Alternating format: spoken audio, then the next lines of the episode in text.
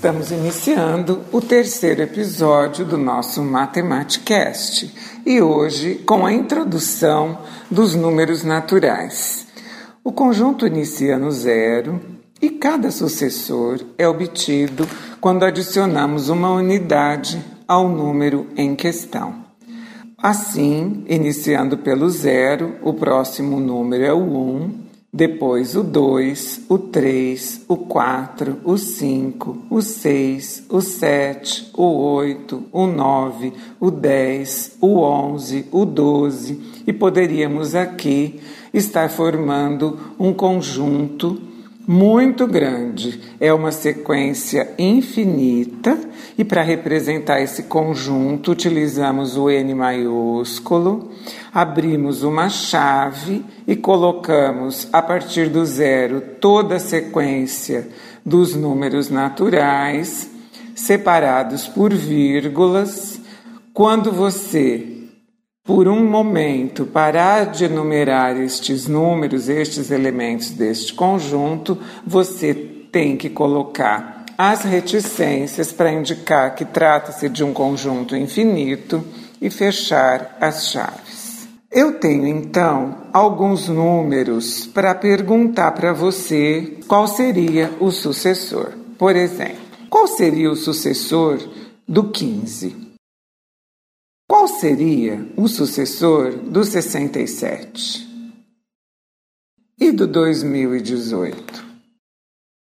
Se você respondeu que o sucessor do 15 é o 16, que o sucessor do 67 é o 68 e que de 2018 é o 2019, você compreendeu e a sua resposta está correta. À medida em que avançamos nessa sequência, o valor de cada número é sempre uma unidade maior do que o de seu antecessor. Eu poderia então perguntar qual seria o antecessor do 9 ou o antecessor do 22. O antecessor do 9, portanto, é o 8, é aquele que vem antes e o antecessor do 22 é o 21. Você deve conhecer algumas outras sequências infinitas que são formadas com os números naturais. Por exemplo, a sequência dos números naturais pares.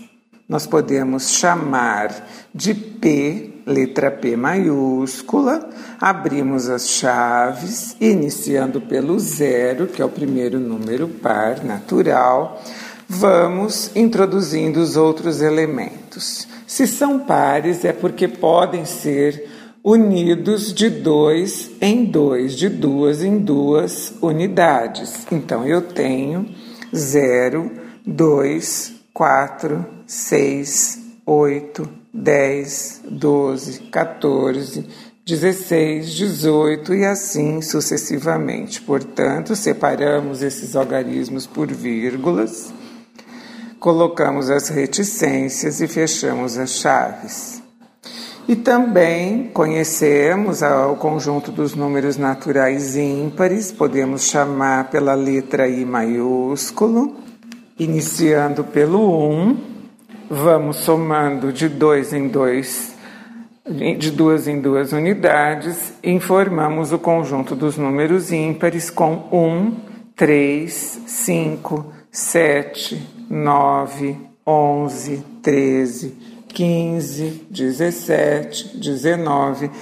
E da mesma forma, terminamos com reticências para indicar que também trata-se de uma sequência infinita e fechamos com as chaves. Os números naturais surgiram pela necessidade que o homem teve de fazer contagens, pela necessidade de contar. Então, a evolução dos números acompanha durante os séculos o desenvolvimento das atividades dos homens. O nosso sistema de numeração é chamado de sistema de numeração indo-arábico e é aceito no mundo todo. Para facilitar a leitura e a escrita de um número que pode ser muito grande, como representando a população de um continente ou a área de um continente, nós separamos esses algarismos da direita para a esquerda em grupos de três. E a cada um desses grupos nós chamamos de classe. Cada posição dos algarismos recebe o nome de ordem. Então eu poderia aqui dar um exemplo de um número relativamente grande que é, representa a área do continente africano, representada pelo número que consiste dos seguintes algarismos: 30272 então, da direita para a esquerda, nós temos a classe das unidades, com 922 unidades. Em seguida, eu tenho a classe dos milhares, com 272 milhares. E na sequência, 30, que pertence à classe dos milhões. Então, o 3 representando dezenas de milhões e o zero representando unidades de milhões. Depois, no 272 dos milhares, eu tenho dois milhares, duas centenas de milhar, perdão, sete dezenas de milhar e duas unidades de milhar. No número 922 é a primeira classe, a classe das unidades. Nove centenas, duas dezenas e duas unidades. O número é lido 30 milhões 272 mil 922 quilômetros quadrados.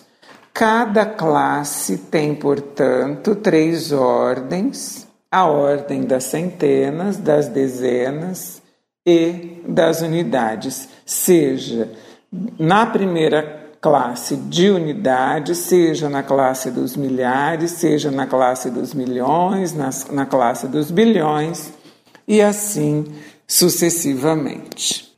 Outra característica muito importante do nosso sistema de numeração é que ele é posicional, isto é, o valor do algarismo depende da posição que ele ocupa. Eu vou dar um exemplo numérico aqui com o número 38. Eu tenho três dezenas e oito unidades, são 38 unidades.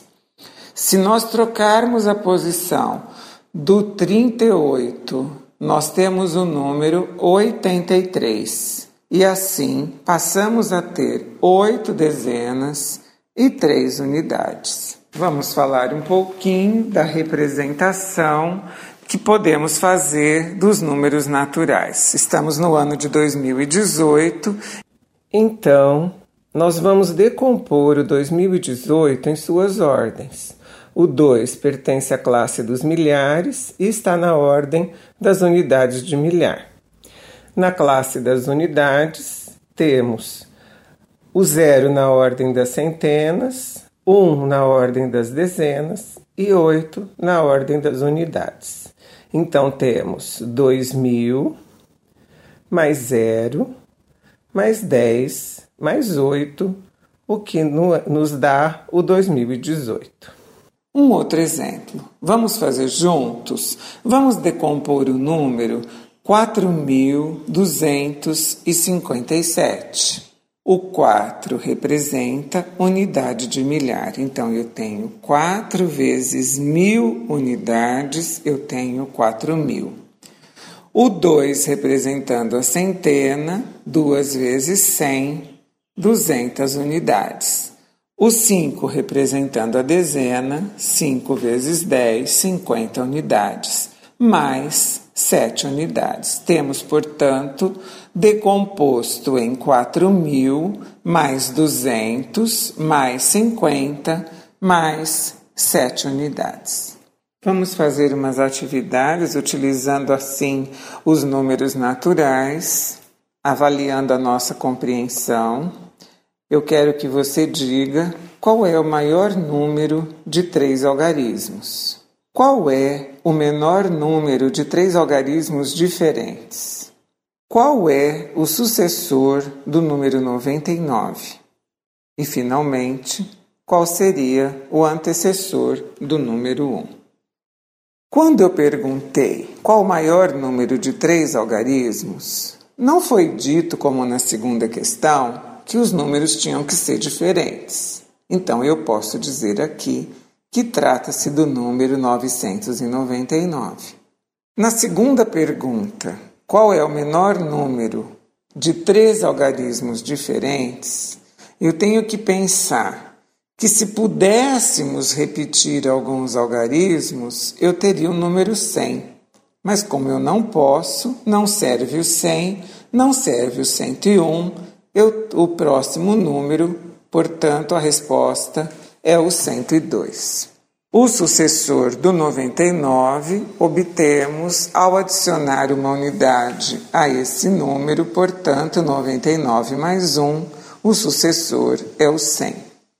E o antecessor do 1 é o zero. O zero, portanto, como é o primeiro número natural, ele não tem antecessor. Ele é o único número natural que não tem antecessor.